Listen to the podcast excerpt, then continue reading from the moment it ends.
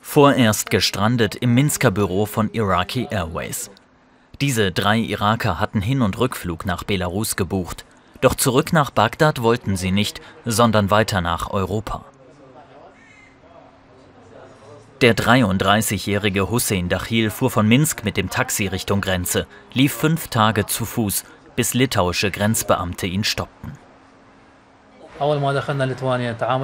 Als wir nach Litauen gekommen sind, wurden wir schlecht behandelt. Wir wurden geschlagen, hier an meinem Bein.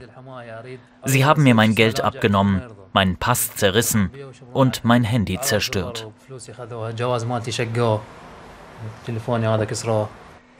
Seine Menschenrechte seien verletzt worden, findet Hussein Dachil. Auf die Reise nach Europa hat er sich begeben, weil er im Irak keine Arbeit finde. Von der Fluchtroute habe ich auf Social Media erfahren, in Facebook-Gruppen.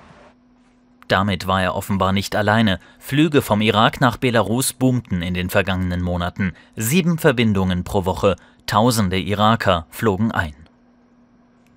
Ein Reisebüro in Bagdad. Hier haben sie den Ansturm gemerkt, weil die Tickets nur noch gut halb so viel kosteten und weil die belarussischen Behörden die Flucht nach Europa erleichterten, sagt Reisebürochef Ali El-Gamili.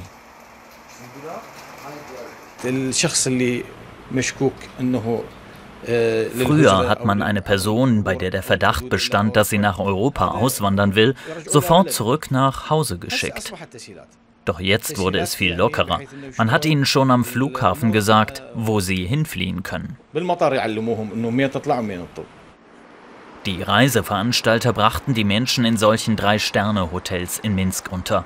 Wer nach Europa wollte, fuhr dann weiter. Das Ziel, die grüne Grenze im Wald, hier im Westen von Belarus.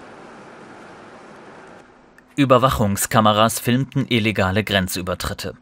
Dann wurden die Kontrollen auf EU-Seite verstärkt. Auch Polen schützt seine Grenze jetzt mit Stacheldraht und lässt niemanden mehr rein. Eine Gruppe Iraker, plötzlich eingesperrt im Niemandsland zwischen Belarus und den EU-Nachbarn.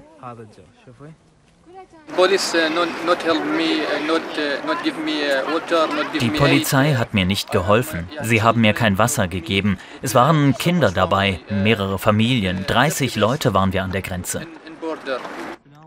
Fünf Tage harrten sie dort aus. Dann schickten die belarussischen Grenzschützer die Gruppe zurück nach Minsk. Für Zain al-Awadi ist es der vierte Versuch, in die EU zu kommen. Vorher immer über Griechenland, jetzt durch Belarus. Ich will Asyl und mein Leben retten. Im Irak ist Krieg, da gehe ich nicht mehr hin. Seit zwei Jahren lebe ich schon in der Türkei. Aber da gibt es keine Arbeit, kein gutes Leben. Und ich will doch ein gutes Leben.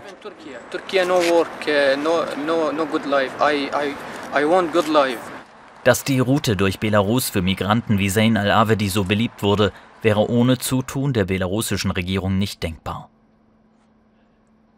Dieses von Litauen veröffentlichte Video soll eine belarussische Grenzpatrouille zeigen, die Migranten in Grenznähe begleitet.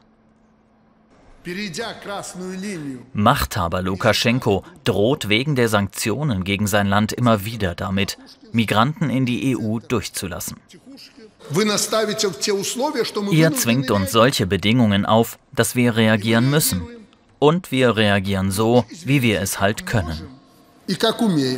Iraqi Airways hat Flüge nach Belarus erstmal eingestellt, auf Druck der Europäischen Union.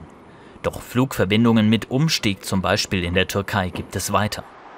Machthaber Lukaschenko hier in Minsk könnte also immer noch versuchen, die EU mit Migranten unter Druck zu setzen.